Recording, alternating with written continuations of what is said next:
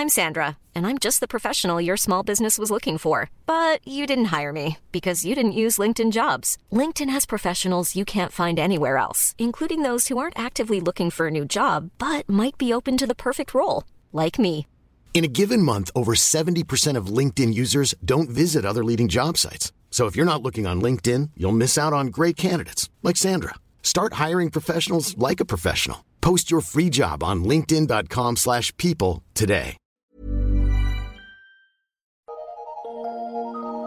Eu sou Mário Persona e essas são as respostas que eu dei aos que me perguntaram sobre a Bíblia. Nas minhas palestras e vendas, eu costumo dizer a lojistas que jamais devem deixar um vendedor trabalhar antes de ser devidamente treinado. A ideia de que um vendedor inexperiente vai aprender vendendo uh, só se torna verdade depois de algum tempo de tentativas e erros. Mas aí ele terá causado um prejuízo incalculável pelo número de clientes que perdeu e talvez nunca mais retornem à loja por causa da sua falta de experiência de vender e seu mau jeito em tratar os clientes. Isso é muito parecido com o cristão que tenta restabelecer a sua comunhão com Deus, que foi perdida por pecado ou por desânimo, envolvendo-se na obra do Evangelho. Ele, ele quer mostrar serviço para poder restabelecer a comunhão. Antes de trazer algum bem à obra, ele estará propenso a causar danos irreparáveis. É comum nós conhecermos irmãos que um dia deram um grande testemunho de conversão e vida, mas acabaram se acomodando na sua comunhão com Deus. Isso pode acontecer comigo e pode acontecer com você. Nós passamos a admitir coisas em nossas vidas que vão minando a comunhão com o Senhor e tornando o nosso andar inconstante e inconsequente.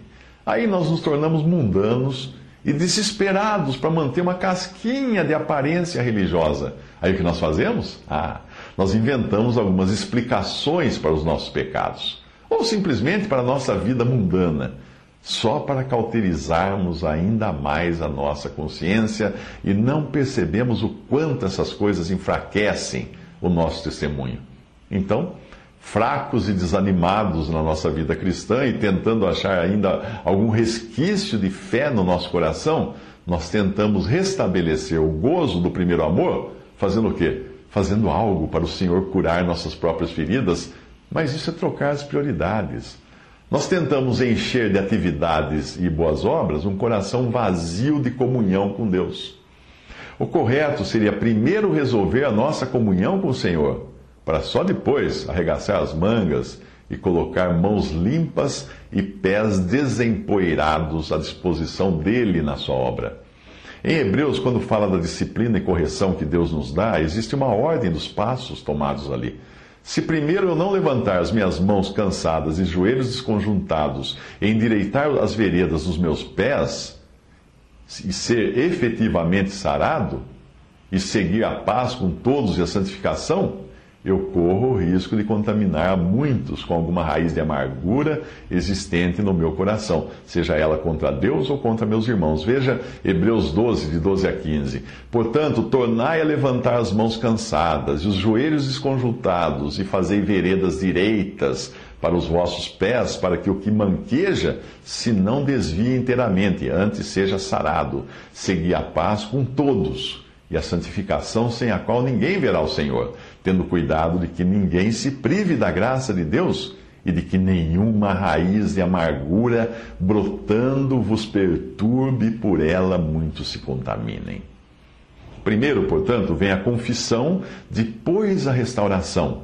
Primeiro, a ferida precisa ser espremida, tirado pus, para depois cicatrizar. Primeiro, nós devemos alimentar bem o nosso coração com a palavra, para depois a nossa boca falar. Porque em Mateus 12, 34 fala que do que há em abundância no coração, disso fala a boca. A ideia de que a ocupação com a obra do Senhor nos dará mais comunhão com Deus pode até ajudar um pouquinho, mas enquanto essa comunhão não vem, nós só fazemos estrago na obra. É o vendedor inexperiente tentando atender clientes horrorizados com suas notas fora, com a sua truculência, com a sua falta de tato. É um rinoceronte, rinoceronte solto numa loja de cristais. Como, como cristão, o desastre tem consequências mais sérias com o cristão. para ele e para os que são atingidos por seu testemunho inconsequente, tudo vai, vai só piorar. A obra do Evangelho não é terapia. A obra do Senhor é coisa séria. Eu não devo executar a obra do Senhor para curar o meu próprio coração e para o meu próprio proveito, mas sim para. Uh, eu, eu tenho que usar da obra do Senhor para cura e proveito dos outros e glória do Senhor. Mas isso só vem depois que eu já curei a mim mesmo, eu já busquei a cura de mim mesmo, melhor dizendo, na, na, volta à comunhão com Deus, com a Sua palavra, em oração, em leitura, em meditação da Sua palavra. A falta de comunhão não pode ser substituída por atividade das mãos, porque essa atividade das mãos trará em si a marca da falta de comunhão e vai contaminar muitos com o meu andar inconsequente. Nossa, qualquer pessoa, qualquer irmão andando em santidade, percebe quando alguém está só querendo fazer de conta que está em comunhão com Deus.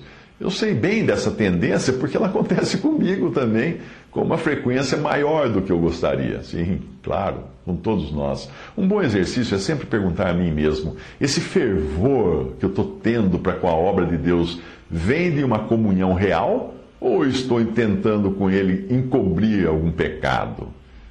Esconder alguma coisa? Será que eu estou tentando compensar minha falta de fé com boas obras? Será que eu estou trocando a obediência a Deus com sacrifícios? Isso me transforma num sepulcro caiado.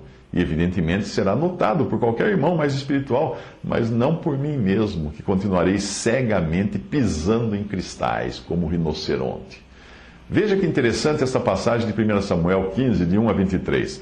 Então disse Samuel a Saul: Enviou-me o Senhor a ungir-te rei sobre o seu povo, sobre Israel. Ouve, pois, agora a voz das palavras do Senhor.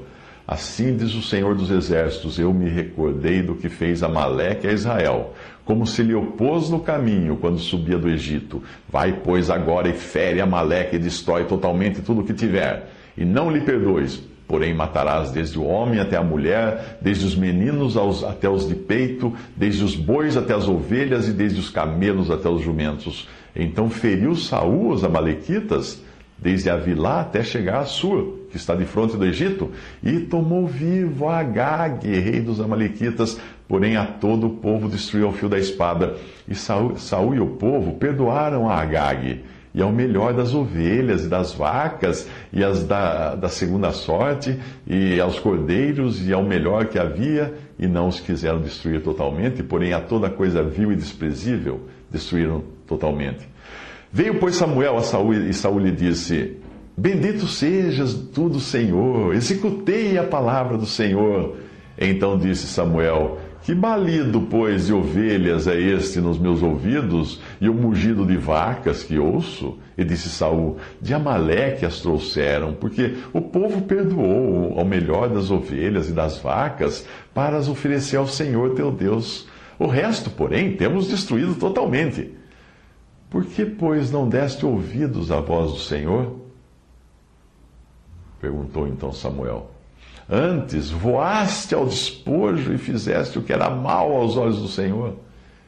Então disse Saul a Samuel: Antes dei ouvidos à voz do Senhor e caminhei no caminho pelo qual o Senhor me enviou e trouxe a Gag, rei de Amaleque, os amalequitas uh, e, os, e aos amalequitas o destruí totalmente. Mas o povo tomou o despojo das ovelhas e das vacas, o melhor do interdito, para oferecer ao Senhor teu Deus em Gilgal. Porém, Samuel disse: Tem porventura o Senhor tanto prazer em holocaustos e sacrifícios, como em que se obedeça à palavra do Senhor?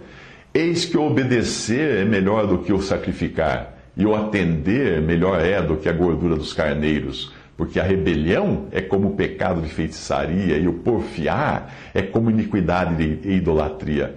Porquanto tu rejeitaste a palavra do Senhor, ele também te rejeitou a ti para que não sejas rei. O resumo de tudo é que Deus havia dado a Saul uma ordem muito clara através de Samuel: destrua os amalequitas, o seu rei Agag e tudo que possuem. Mas de olho nas suas próprias concupiscências, e indo na onda do povo, Saul perdoou a Agag e ainda preservou todos os animais que deviam ter sido destruídos. Aí, ele teve a audácia de dizer a Samuel que executou a palavra do Senhor.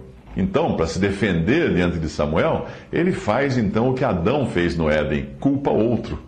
Para Adão, a culpa era da mulher e de Deus, que deu a mulher a ele como companheira. Para Saul, a culpa é do povo que o influenciou. Nos dois casos, a própria palavra do pecador é a sua sentença. Deus disse a Adão: Porque destes ouvidos à mulher? Ou seja, a culpa era mesmo de Adão, por ter escutado Eva e fazendo aquilo que Deus não tinha permitido que fizesse. E aqui Saul acaba de selar o seu destino, uh, que é o seu destino de perder o seu reino ao dizer que fez tudo influenciado pelo povo. Ora, que rei era esse que agia ao bel prazer do povo? Isso é o que hoje nós chamamos de democracia, algo que nunca foi do agrado de Deus. Ao fazer o que faz todo religioso para se redimir, Saul tenta comprar o favor de Deus com sacrifícios, com a desculpa de que preservou os animais para Deus. Isso é parecido com os cristãos que dizem que jogam na loteria para poderem ajudar mais na obra do Senhor. É, tá bom. Para cumprir a ordem de Deus desprezada por Saul, Samuel mata Agag, mas aparentemente Saul deu, deu tempo aos descendentes de, de Agag para fugirem e continuarem a linhagem dos Agagitas, que significa descendentes de Agag.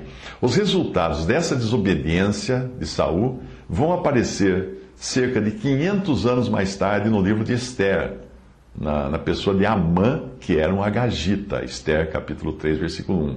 A história de Esther termina com o rei enviando cartas a todo o reino, dando aos judeus licença para matarem a todos, a todos os que os perseguiam e para tomarem posse do despojo, então. E Esther, capítulo 8, versículo 11. Nelas o rei, nelas nas cartas, o rei concedia aos judeus que havia em cada cidade que se reunissem e se dispusessem para defenderem as suas vidas e para destruírem e matarem e assolarem a todas as forças do povo e província que com eles apertassem, crianças e mulheres, e que se saqueassem os seus despojos. Porém, ao contrário do que fez Saul, os judeus destruíram os seus inimigos, mas não tomaram o despojo, lá no livro de Esther. Saul destruiu os inimigos, tomou despojo, salvou o rei e os seus descendentes, obviamente, mas lá em Esther não. Era como se eles estivessem cumprindo tardiamente uma ordem dada por Deus 500 anos antes. Esther 9,16 diz: Também os demais judeus que se achavam nas províncias do rei se reuniram para se pôr em defesa da sua vida e tiveram repouso dos seus inimigos, e mataram dos seus aborrecedores setenta e cinco mil, porém ao despojo não estenderam a sua mão. Sempre que nós agimos errado e nós preservamos algo que Deus disse para não preservarmos, lá na frente, isso vai voltar para nos assombrar.